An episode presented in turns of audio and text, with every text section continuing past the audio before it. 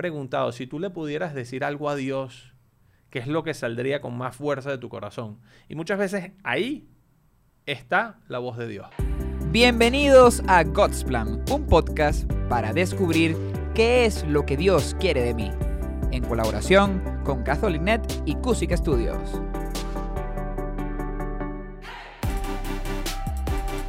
Bienvenidos a este nuevo capítulo de God's Plan Podcast. Hoy vamos a hablar sobre una pregunta muy buena. ¿Cómo escuchar a Dios? Y tenemos un invitado especial, tenemos a Luifer. Luifer me ha estado ayudando en todo lo que ha sido God's Plan, no solamente el podcast, sino también el curso online, los retiros presenciales, incluso dentro de unos meses vamos a sacar el God's Plan Book. Así que bueno, Luifer agradezco mucho que estés aquí el día de hoy. Para los que no saben, Luis Fer, tal como dijo Negrura la semana pasada, Luis Fer es colaborador. Colaborador es un joven del Reino Christi, normalmente un universitario después de la universidad que dedica a dedicar un año, que busca dedicar un año a servir a Dios. Y viene, vive con nosotros en nuestras comunidades y trabaja con nosotros, con los sacerdotes a tiempo completo en nuestra misión y su proyecto principal ha sido God's Plan. Luifer, de verdad qué alegría tenerte aquí. ¿Cómo estás tú? Bien, padre, en verdad, agradecido. Qué bueno estar de este lado de, de la cámara. Para mí es un gusto. Y contento de estar en este capítulo. Una pregunta, ¿por qué quisiste específicamente estar en este capítulo sobre cómo escuchar a Dios? Padre, porque he visto que realmente hay una necesidad en las personas, en mis amigos, mi entorno, de ver qué es lo que Dios les pide. Y por lo menos en mi caso, que soy colaborador, mis amigos piensan que, no sé, yo tengo a Dios agarrado por la chiva y me preguntan, mira, ¿cómo hago para saber qué es lo que Dios quiere, qué es lo que Dios me pide, etcétera? Entonces, realmente veo que hay una necesidad y me gustaría que la conversemos aquí. Y una pregunta, en tu historia personal, ¿cómo sientes que tú has podido escuchar la voz de Dios? Bueno, principalmente, Padre, a través de las circunstancias. O sea, por lo menos el hecho de que yo sea colaborador hoy en día ha sido todo muy circunstancial. En mis planes no estaba ser colaborador. Yo quería irme del país, estudiar, y me voy del país, pero no estudio por las circunstancias y comienzo a trabajar. Y la empresa con la que trabajé me manda a Venezuela y repito otra vez, por las circunstancias me mandan a Caracas, ni siquiera a Barquisimeto, que es de donde yo, soy, me mandaron fue a Caracas y en Caracas conozco el movimiento, eh, comencé a estar más cerca del movimiento y todo esto y hoy en día soy colaborador y veo cómo estuvo en todo ese proceso, en todas las circunstancias, la mano de Dios y lo veo con mucha claridad. Siento que Dios en mi vida principalmente me ha hablado por las circunstancias. Y una pregunta, en medio de este caminar en el movimiento Regnum Christi y ahora como colaborador, eh, las circunstancias muchas veces nos siguen hablando y mm, hay que estar atentos para saberlas escuchar. Eh, yo creo que, no sé si, si alguna vez has pensado en cómo podemos estar más atentos a las circunstancias, a lo que Dios nos quiere decir en nuestro día a día. Me ha ayudado muchísimo la meditación. De hecho, recuerdo que hace creo que un año, en ejercicios espirituales, usted hablaba del método de, de las cuatro preguntas, que en verdad me, me, han servido muchísimo porque, bueno, es muy sencillo. Realmente es leer el Evangelio y preguntarse qué me llamó la atención, por qué me llamó la atención, qué me quiere decir Dios a través del Evangelio y qué le quiero decir yo a Dios. Y en parte me ha servido porque no solo lo uso en el Evangelio, por lo menos en mi día a día, hay veces que, que, tengo algo clavadísimo en la mente y lo pienso y lo pienso y digo, bueno, esto efectivamente me llama la atención. Y pregunta uno, resuelta, me llama la atención. Pregunta dos, ¿por qué me llama la atención? Pregunta tres, ¿qué me quiere decir Dios? Y luego, ¿qué le quiero decir yo a Dios? Y me ha servido muchísimo porque uno entra como en un mood reflexivo, contemplativo, que hace que puedas escuchar a Dios en muchas circunstancias. En tu día a día, tú fácilmente puedes escuchar a Dios si, si realmente meditas sobre las cosas que están pasando. Qué bueno, qué bueno, porque muchas veces en la oración yo noto que muchas personas no conectan con ellos mismos, sino que van, empiezan a rezar Padre Nuestro, a María, Gloria, que está muy bien, o por lo menos empiezan, Dios, te pido perdón, te doy gracias, te pido, pero más o menos las mismas cosas. En cambio, creo que esta oración te ayuda también a encontrar a Dios, o en la Biblia, que, que es realmente palabra de Dios, Exacto. o también en, en tu vida, en tu día a día, que realmente Dios habla y de hecho...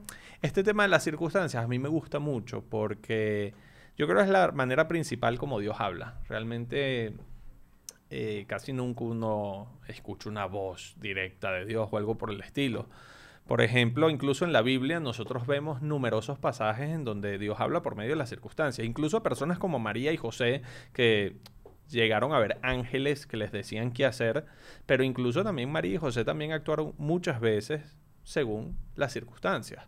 Por ejemplo, ¿por qué el niño Jesús, que por cierto ya estamos llegando a Navidad, este ejemplo me gusta, me gusta para estos días, porque el niño Jesús nace en Belén. Buen ejemplo. Básicamente eh, sí, habían unas profecías que decían que el niño Jesús iba a nacer en la tierra del rey David y sabemos que la tierra del rey David era de Belén y todo eso, pero realmente María y José no viajan a Belén por eso. Ellos viajan a Belén porque resulta que un emperador romano, es decir, algo sumamente ajeno a ellos, decidió hacer un censo y ellos tuvieron que ir al censo en Belén. Entonces, realmente incluso en la Biblia vemos que Dios habla frecuentemente por medio de las circunstancias. Sí, sí, no, y tremendo ejemplo.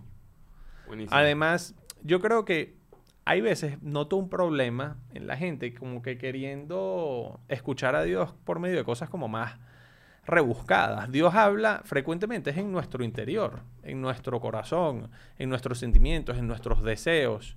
Por ejemplo, yo incluso a ti muchas veces en cuando te oriento en dirección espiritual y todas estas cosas, te he preguntado, si tú le pudieras decir algo a Dios, ¿qué es lo que saldría con más fuerza de tu corazón? Y muchas veces ahí está la voz de Dios. Por ejemplo, hace dos capítulos en el podcast estaba con, no sé si te recuerdas, estaba con Emiliana y con José. Y le pregunté a Emiliana, Emiliana, si tú le pudieras decir algo a Dios, ¿qué es lo que saldría con más fuerza de tu corazón? ¿De acuerdo? gracias. Y ella dijo gracias. Fue, fue espectacular que ella, después de haber sufrido por tres años una enfermedad tan dura, ella pueda decir gracias. Eso, obviamente, viene de Dios. Ahí está Dios hablando. En ese gracias que ella dijo. Padre, pero por lo menos yo veo que yo he recomendado esto de la meditación, de un corazón purificado, pero yo siento que las personas están buscando una señal. Quieren que Dios baje y les diga o que mande un ángel como se lo mandó a María. Que realmente en mi vida Dios no me ha hablado así y aún así yo lo he escuchado. Entonces, no sé de, de qué manera uno puede aconsejar a las personas que que quieren que baje un ángel o ver una señal clarísima, que en la sopa le aparezca una respuesta mágica. Sí, yo creo que en realidad casi nunca funciona así. Si es verdad que en algunos momentos uno puede percibir alguna señal, incluso a mí me ha pasado algunas veces, pero no es común, no es la manera común como Dios habla. Por ejemplo, yo un día sí estaba en mi primer año de seminario y a mí me costó mucho adaptarme a la vida de un seminario. Realmente yo fui a eso porque sentía que Dios me lo estaba pidiendo, pero no era algo que realmente yo quería. Y fui como más como, bueno, si Dios quiere esto, ok, voy a confiar en Él, pero, pero yo, yo realmente no, no quería. Y estando ahí, después de estar meses ahí, me acuerdo un momento en una capilla donde yo le decía a Dios, Dios, realmente, ¿cómo puedo saber si tú realmente me quieres aquí? Tal vez esto fue mi imaginación, no sé, pero, pero tal vez este no es mi lugar. Y, y yo le estaba diciendo eso, cosa que le había dicho miles de veces. Y en ese momento simplemente se me ocurrió una idea, no fue una voz, una luz, nada de eso, simplemente una idea. Y la idea era, voy a agarrar mi manual de oraciones, y, abrirlo y leerlo. Yo casi nunca hago eso, no me gustan ese tipo de señales, a mí me gusta más confiar en Dios y que Él me hable cuando quiera, de la manera que quiera. Pero bueno, ese día lo hice. Abro el manual de oraciones, era un librito de oraciones en inglés, pues yo estaba en ese entonces en un pueblito que se llamaba Cheshire, en Estados Unidos, un pedazo de hielo gigante. Y cuando abrí el manual de oraciones, leí, Nothing is more certain, Christ has told me so. Nada puede ser más cierto, es Cristo quien me lo ha dicho. Y realmente en el momento en que yo estaba planteando esa pregunta, llega esa respuesta y la paz que me dio esa respuesta y después la claridad y la serenidad que me dio, realmente para mí fue una señal de Dios. Pero pienso que bueno, que si llegan, estas son bienvenidas y además no hay que juzgar una señal según la grandiosidad del fenómeno que suceda, sino el impacto que eso tiene en nosotros. Puede ser algo muy sutil, pero que nosotros, por el momento en el que estábamos pasando, sabemos que eso venía de Dios. Pero por lo menos una persona que o sea, yo le digo, he, he recomendado todo esto de la meditación y me dicen que es casi que para un santo, o sea, que realmente es muy difícil. Y yo quiero ver cuál sería ese primer paso que puede dar una persona que orar le cuesta muchísimo para escuchar la voz de Dios. O sea, si no puedes orar porque, bueno, no puedes, porque te cuesta mucho meditar, te cuesta muchísimo leer la Biblia, etcétera, no ves a Dios en tus circunstancias, no tienes un corazón purificado, ¿qué es lo primero que debes hacer para comenzar en este proceso? Bueno, eh, hay una historia en la Biblia que creo que nos puede iluminar. Había un, profeta, había un profeta llamado Samuel. Samuel, cuando estaba muy, muy joven, él eh, vivía en el templo junto a un sacerdote llamado Elí. Y una noche Samuel estaba durmiendo y escuchó que le llamaban, Samuel, Samuel. Y él fue donde Elí y le dijo, aquí estoy, me llamaste. Y Elí ya viejo, le dijo, no, yo no te he llamado, vuelve a dormirte. Samuel se vuelve a dormir y vuelve a escuchar la voz. Vuelve a ir donde Eli. Estoy aquí, me llamaste. No, yo no te he llamado, que te vuelvas a acostar. Y luego, por tercera vez, vuelve a escuchar que alguien le llama. Samuel, Samuel. Va donde Eli y Eli le dice, bueno, vamos a hacer algo. Vete a dormir y si vuelves a escuchar la voz tú responde, aquí estoy Señor, habla que tu siervo te escucha.